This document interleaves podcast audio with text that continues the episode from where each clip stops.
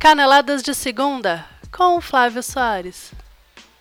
Muito bem-vindos, ouvintes! Eu sou Flávio Soares e essas são as minhas caneladas de segunda edição extra. No programa de hoje nós vamos falar sobre os jogos da Copa Libertadores, da Copa do Brasil e a grande final da Copa do Nordeste. Futebol para ninguém botar defeito nesta semana. Mas antes disso nós vamos ter uma palavrinha dos nossos patrocinadores.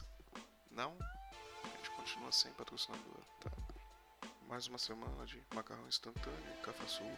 Ah, tá bom. E o programa de hoje começamos falando da Copa do Nordeste. 15 anos depois da última conquista desse campeonato, o Bahia ergue novamente a taça de campeão do Nordeste. Num jogo contra o, o Sport que jogou muito mal. Muito, mal. O Bahia dominou a partida, o Sport só foi fazer o primeiro chute a gol aos 26 minutos do segundo tempo. O técnico Guto Ferreira do Bahia ergue mais um título, é, mantém o seu bom trabalho frente ao Bahia e ajudou a colocar o técnico Ney Franco do Sport na fila do seguro-desemprego. Ney Franco foi mandado embora depois do jogo, né, após pouco mais de dois meses de trabalho, que eu acho complicado. Time não teve nem tempo de assimilar o trabalho do Ney Franco e o Ney Franco já foi demitido. De toda forma, o Bahia não tem nada a ver com isso. Guto Ferreira e seus comandados também não. E o título já abre oficialmente o Carnaval 2018 na Bahia. Já tem trio elétrico por lá. Eles vão ficar até março de 2018 comemorando o título e emendando já com o Carnaval São João. Já vai fazer tudo uma festa só. E pros lados do esporte, o que a gente ficou sabendo é que o técnico Vanderlei Luxemburgo já está procurando apartamentos em Pernambuco. Então, cuidado aí, galera do esporte. E pela Copa do Brasil, o Flamengo enfrentou o Atlético Goianiense lá em Goiás e conseguiu o resultado com gols de Guerreiro e Matheus Sávio. O Flamengo venceu o jogo por 2 a 1 mas jogou muito mal. Diferente do jogo do final de semana, onde o Flamengo enfrentou o mesmo Atlético Goianiense e ganhou bem, fez uma boa partida. Dessa vez o time foi dominado, o Atlético Goianiense foi para cima, tomou o primeiro gol que o Flamengo marcou com o Guerreiro aos 15 minutos do primeiro tempo. O, o Atlético Goianiense não se intimidou, foi para cima. 12 minutos depois conseguiu o empate numa jogada que começou numa cobrança de lateral. Aliás, estão usando muito o lateral. Parece que descobriram, os técnicos brasileiros descobriram formas de usar o lateral de maneira ofensiva, né? Acho que é a terceira jogada, porque a do Guerreiro também nasceu numa cobrança de lateral, é a jogada do gol do Guerreiro. E antes disso, no jogo, acho que São Paulo e Cruzeiro, se não me falha a memória, também foi numa cobrança de lateral que nasceu o gol do Cruzeiro, depois aquela falha bizonha do Maicon. De todo modo, parece que os técnicos estão aprendendo a usar o lateral como uma arma ofensiva. E os dois primeiros gols da partida nasceram nessas jogadas. Né? E o Flamengo não foi pro intervalo perdendo o jogo porque o Atlético Goianiense falhou demais nas finalizações. É um time que não tem um ataque muito qualificado e perdeu muitas chances de gol. Foi o que salvou o time do Flamengo. Né? Então o Flamengo tem que tomar muito cuidado. Segundo tempo, veio no mesmo ritmo. O Atlético estava mais perigoso, o Flamengo cada vez mais perdido, cada vez mais envolvido, abusando demais do direito de errar, até que o técnico Zé Ricardo tirou o lateral Rodinei e entrou sobre vaias, né? O garoto Matheus Sávio, que parte da torcida culpa o Matheus Sávio pela eliminação da Libertadores e esquecem que o time quando perde perde todo o time, não é um jogador só que faz o time perder, não é um jogador só que faz o time ganhar. Você pode ter um destaque e tudo mais, mas é um esporte coletivo, todos perderam, todos ganharam. E curiosamente, cinco minutos depois de entrar, Matheus Sávio vai lá e faz o gol da vitória do Flamengo e desaba no campo, começa a chorar. O garoto tá numa pressão desgraçada e isso não ajuda. A torcida do Flamengo precisa ter isso em mente, tá? A Libertadores acabou, já era. Esse ano não tem mais Libertadores, morreu. O Flamengo tem que se concentrar em voltar para Libertadores ano que vem. A torcida ficar vaiando, a torcida ficar pegando no pé do Zé Ricardo, que foi campeão carioca há pouco mais de um mês, né? Ou acho que nem tem um mês ainda, foi campeão carioca, tá? Vem fazendo uma campanha boa, vem fazendo um trabalho bom desde o ano passado. Não adianta ficar vaiando. A vaia não vai fazer o time jogar melhor. A vaia vai atrapalhar mais ainda, tá? E o exemplo do Matheus Sávio, o garoto já entra pressionado em campo e chora quando faz o gol, quer dizer, não é por aí. A torcida também precisa ajudar um pouco mais, entender o momento do Flamengo e ajudar o Flamengo a voltar para a Libertadores. O Flamengo ainda pode lutar pelo título da Copa do Brasil. O Flamengo pode lutar pelo título do, do Campeonato Brasileiro. Tem time para isso, tem elenco para isso, mas precisa do apoio da torcida. Não vai adiantar nada os caras ficarem vaiando lá. Se Vaia fizesse time jogar bem, nossa senhora, a lista de campeões brasileiros ia ser bem mais é, diversificada do que a gente tem hoje em dia.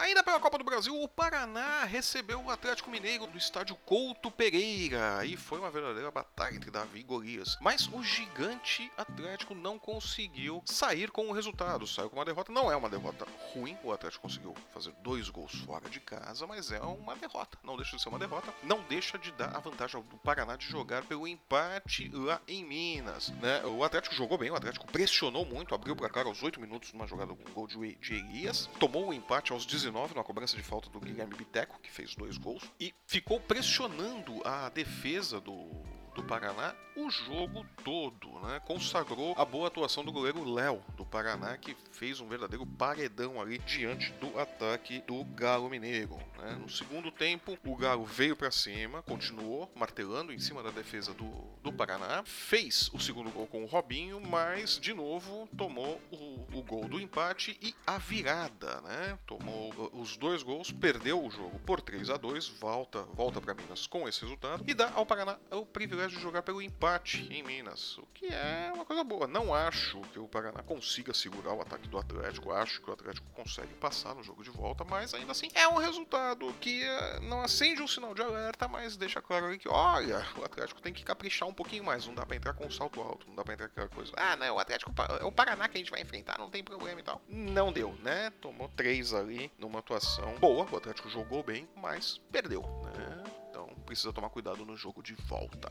E ontem, pela Copa Libertadores no Allianz Parque, o Palmeiras recebeu o Atlético Tucumã e não tomou conhecimento deles. Foi o primeiro jogo do Cuca à frente do Palmeiras, agora em 2017, pela Libertadores. E a primeira partida dele com as calças vinho, diante de uma equipe da Libertadores. E o Palmeiras jogou bem. O Palmeiras tem uma diferença muito grande esse Palmeiras do Cuca pro Palmeiras do Eduardo Batista, que é Palmeiras do Cuca é mais vertical, ele joga mais pra cima. Pressionou o Tucumã, encurralou o Tucumã no campo de defesa deles durante todo o tempo, até conseguiu o gol, depois deu um pouquinho pouquinho mais de espaço. Deu até um pouco de espaço demais. O Atlético conseguiu criar algumas jogadas, conseguiu ameaçar o gol do Palmeiras. O Palmeiras tem que tomar um pouquinho de cuidado. Fosse um time mais qualificado ou estivesse com o seu artilheiro em campo, o Tucumã poderia ter engrossado o jogo para o Palmeiras no decorrer da partida. Não que pudesse vencer o Palmeiras ou pudesse tirar a classificação do Palmeiras, mas poderia ter engrossado um pouquinho, ter dificultado um pouquinho mais, né? De positivo, a partida do Thiago Santos, que está substituindo o Felipe Melo, substituiu bem o Felipe Melo, protegeu bem bem a zaga, fez bons passes e ainda deu uma cotovelada no jogador adversário. Então a torcida do Palmeiras não deve sentir falta do Felipe Melo na Libertadores. Felipe Melo, que por sinal estava assistindo o jogo lá no estádio, né? E ficou revoltado com o preço do pay-per-view e foi assistir a partida lá da arquibancada, ficava postando lá no Instagram e tudo mais e tal. Felipe Melo é o rei do Instagram, né? Precisa voltar a ser o rei dos gramados, né? Sair um pouquinho do Instagram, se acalmar um pouquinho em campo e nos treinamentos também, né? Porque agora já briga em treinamento também e jogar um pouquinho mais, né? Pra valer o investimento que o Palmeiras fez para trazer o Felipe Melo. De todo modo, sem Felipe Melo e com Borra, que também não fez uma boa partida, mas parece que era dúvida também, foi confirmado momentos antes como, como titular. O Palmeiras foi, fez o seu, seu jogo, tomou um empate no começo do segundo tempo e depois o Cuca mexeu, tirou o Borra e tirou o Roger Guedes e entrou com o Fabiano e o William, né? O William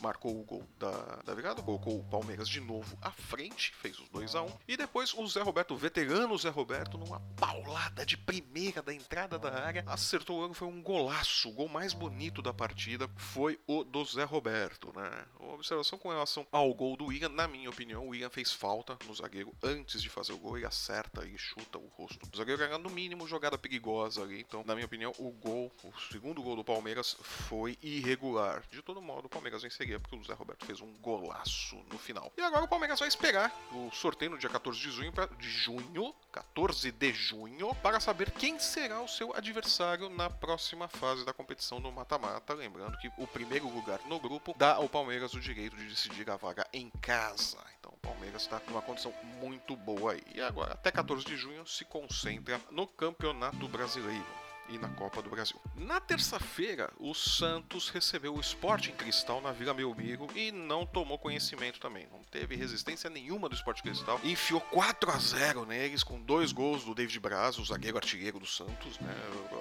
O David Braz tem aquele mesmo potencial de fazer lambança e fazer gols, né? Um zagueiro ali que você fica, ah, eu vou colocar, eu vou correr risco, mas ele pode fazer gols. Então o Dorival vai mantendo o David Braz ali na defesa do Santos e tá funcionando, né? E marcou o pênalti ali que poderia ter sido invertido no jogo contra o Coritiba, não foi e fez o gol da vitória e fez dois gols nesse jogo contra o Sport Cristal, que foi quase um treino de luxo pro Santos, né? O Santos não teve resistência nenhuma, é meio que uma preparação para o jogo de domingo, quando o, Cruzeiro, o, o Santos recebe o Cruzeiro na Vila Belmiro pelo Campeonato Brasileiro e ainda sem Lucas Lima, que segue no departamento médico depois da lesão da semana passada. E fechando o nosso programa, teve a vitória da Chapecoense por 2 a 1 contra o Zulia, lá em Santa Catarina. Com a vitória, a Chapecoense se garantiu na Copa Sul-Americana. A Chapecoense ainda não sabe se vai seguir adiante na Libertadores ou não, porque por enquanto perdeu os pontos da vitória contra o Lanús, porque escalou o zagueiro Luiz aparentemente de forma irregular. Né? Ainda cabe recurso, a diretoria da Chape diz que protocolou ontem, na quarta-feira, no Tribunal de Apelações da Comembol, um pedido para que seja revista a decisão, a apelação da decisão. Ela disse que não foi avisada em tempo hábil sobre a, a, a não poder escalar o zagueiro contra o Lanús. De todo modo, aguarda esse julgamento.